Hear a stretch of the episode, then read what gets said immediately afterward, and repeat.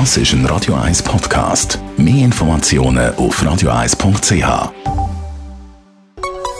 Der Konsumententipp auf Radio 1 präsentiert von comparis.ch, einem führenden Schweizer Internetvergleichsdienst. comparis.ch die meisten haben die natürlich ihren Laptop, ihr Tablet oder ihr Handy in Gebrauch und surfen damit fließig im Internet. Jean-Claude Frick, Digitalexperte von Comparis. Was braucht man eigentlich, damit es eben auch sicher ist, wenn man jetzt die surft?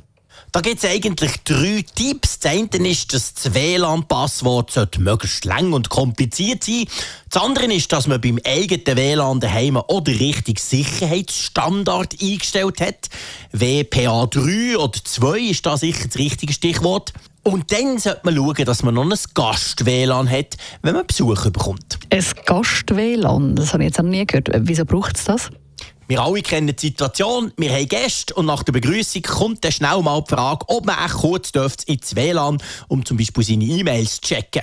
Und dort ist es eben gut, wenn man nicht das eigene WLAN-Passwort gibt, weil das ist so ein bisschen wie der Schlüssel. Das ist wie ein bisschen wenn ihr eine Kopie von eurem Hausschlüssel macht und den euren Gästen gebt, sondern viel besser ist ein sogenanntes Gast-WLAN. Das kann jeder Internetrouter und dann macht er ein eigenes WLAN, wo dann eben die Gäste reinkommen, die nichts sehen, zum Beispiel euer Drucker oder eure Videos, die ihr noch irgendwo gespeichert habt, sondern wo wirklich nur gedacht ist dafür, dass man im Internet surfen kann. Dort darf so ein einfaches Passwort sein, eins, das ihr problemlos euren Gästen geben könnt und das ihr auch nicht so schnell vergesst. Also das Gastpasswort, das ist das eine. Gibt es sonst einen Tipp, der äh, hilfreich ist, wenn es darum geht, um die sicher surfen?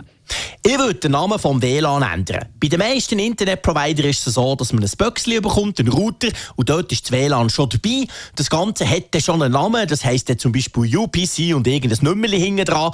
Und ich würde das ändern. Wo sind wir ehrlich, das sind die voreingestellten WLANs von diesen Kästchen.